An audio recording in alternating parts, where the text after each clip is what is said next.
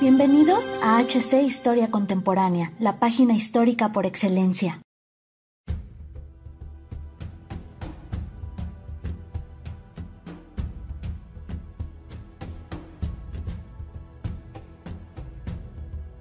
De seguro muchos de ustedes conocen la canción The Trooper de Iron Maiden, la cual está inspirada en el poema de la carga de la caballería ligera de Lord Albert Tennyson, pero la batalla que relata es más compleja de lo que los potentes acordes del metal nos revelan y hoy aquí se los comentaremos. Bienvenidos historiadores a una nueva entrega de su sección favorita, Historia Velorum. Hoy nos remontaremos hasta la segunda mitad del siglo XIX, precisamente a Crimea, donde cuatro imperios se enfrentaron encarnizadamente por el dominio de una región estratégica importante para todos ellos, el Mar Negro y el puerto de Sebastopol. En esta ocasión nos enfocaremos en la batalla de Balaclava, donde británicos y rusos se disputaron con valentía el derecho a reclamar la victoria. Y sin más preámbulos, comencemos. En 1852, el Imperio Otomano y el Imperio Ruso mantuvieron una disputa por la custodia de los territorios sagrados de Jerusalén, y entonces intervino también el Imperio francés.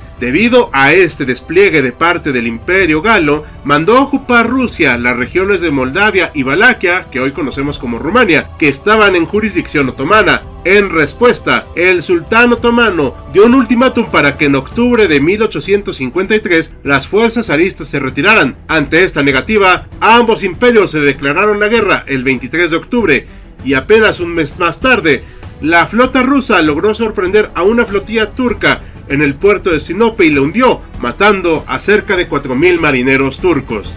Las fuerzas británicas y francesas que ya habían sido destinadas a Constantinopla se dieron a la tarea de contener en el Mar Negro a la flota rusa, además de presionar a las tropas del zar para que desalojasen las regiones ocupadas. Nuevamente, los rusos ignoraron esto y ambas naciones declararon la guerra a sus contrapartes rusas. A finales de mayo de 1854 ya había más de 40.000 tropas británicas y francesas saturando la ciudad de Galípoli y en junio pusieron rumbo a Constantinopla con la idea de apoyar al ejército otomano en el enfrentamiento con Rusia. Los siguientes meses de julio y agosto fueron difíciles para estas tropas que estaban muy afectadas por el cólera. Mientras tanto, las fuerzas turcas habían derrotado repetidamente a las tropas zaristas, quienes ya se habían retirado de la región. Ante este panorama, las tropas europeas no podían marcharse sin haber entrado en combate y con la idea de asestar un golpe definitivo al imperio ruso, comenzaron a preparar la invasión de Crimea y la toma del puerto de Sebastopol. Entre el 14 y el 16 de septiembre de ese año comenzaron los desembarcos en la costa oeste de la península de Crimea, en la bahía de Calamita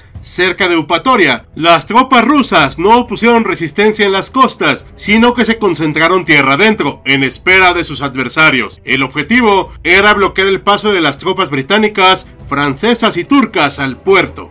Al frente de las fuerzas aliadas se encontraban Lord Raglan y el mariscal francés Jacques Leroy de Saint-Arnaud. Para este punto, las tropas ya contaban con 64.000 unidades. Después del desembarco, se vieron enfrentados por los rusos en emboscadas, pero consiguieron llegar a las inmediaciones de Sebastopol, a la que pusieron cerco. La ciudad portuaria estaba fuertemente defendida con armamento pesado y buques rusos que defendían desde la costa. El 26 de septiembre, las fuerzas invasoras divisaron la ciudad de Balaclava más al sur y avanzaron hacia ella para ocuparla ese mismo día. Las fuerzas aliadas ocuparon este lugar durante casi un mes y entre el 22 y 24 de octubre, la inteligencia británica informó a Lord Rogland del avistamiento de una fuerza de más de 20.000 refuerzos en las inmediaciones de la ciudad provenientes de Odessa. Según la información, se esperaba un ataque ruso para la mañana siguiente, el 25 de octubre. Raglan únicamente se limitó a decir, muy bien, déjeme saber si sucede algo nuevo, y no tomó ninguna acción.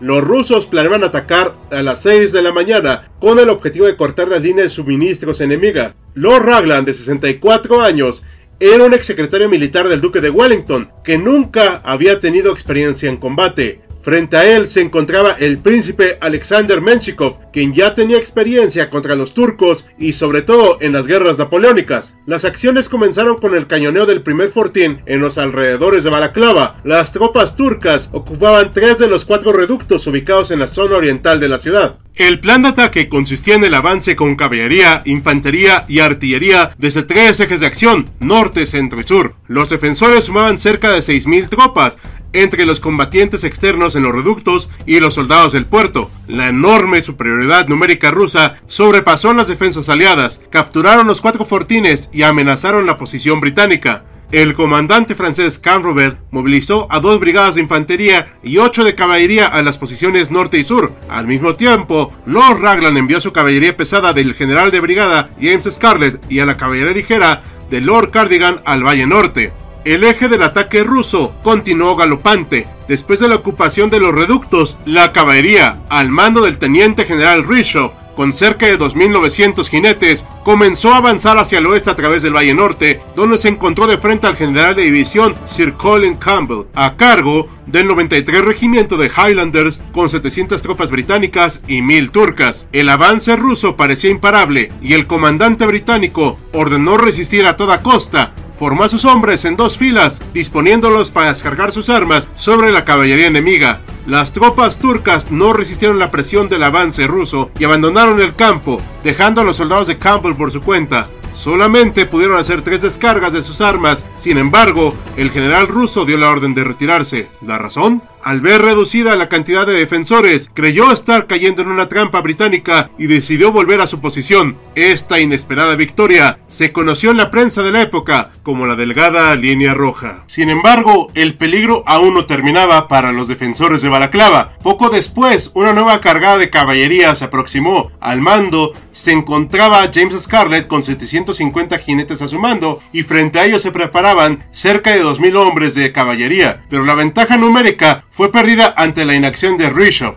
Esto fue aprovechado por Scarlett para cargar en contra de la formación rusa, que tras 10 minutos de cruento combate hicieron regresar a los rusos a las colinas. El saldo favorecía a los británicos, con solo 10 muertos y 98 heridos por 40 y 200 del ejército zarista. Esta importante segunda victoria no pudo ser explotada en su totalidad debido a la desastrosa carga de la brigada ligera que dio al traste con cualquier intento de ataque posterior al enemigo. A las 10 de la mañana, esta primera fase de la batalla había finalizado. La brigada ligera de Lord Duncan había tenido poca actividad hasta el momento, por lo que el comandante Raglan decidió lanzarlos al campo de batalla en contra de los rusos para evitar que retiraran los cañones de los reductos capturados y fueran tomados como botín de guerra. Las tropas del zar se acababan de retirar a las colinas de Voronezh. Sin embargo, la lentitud en la preparación y el retraso de la infantería que apoyaría a Lucan hicieron perder la paciencia al comandante británico. Una serie de órdenes mal interpretadas enviadas por Raglan hicieron que Lucan dirigiera su ataque hacia las posiciones rusas al fondo del valle, atravesando las posiciones mejor defendidas. Poco después de las 11 de la mañana, la brigada ligera comenzó el galope rumbo a los reductos 3 y 4,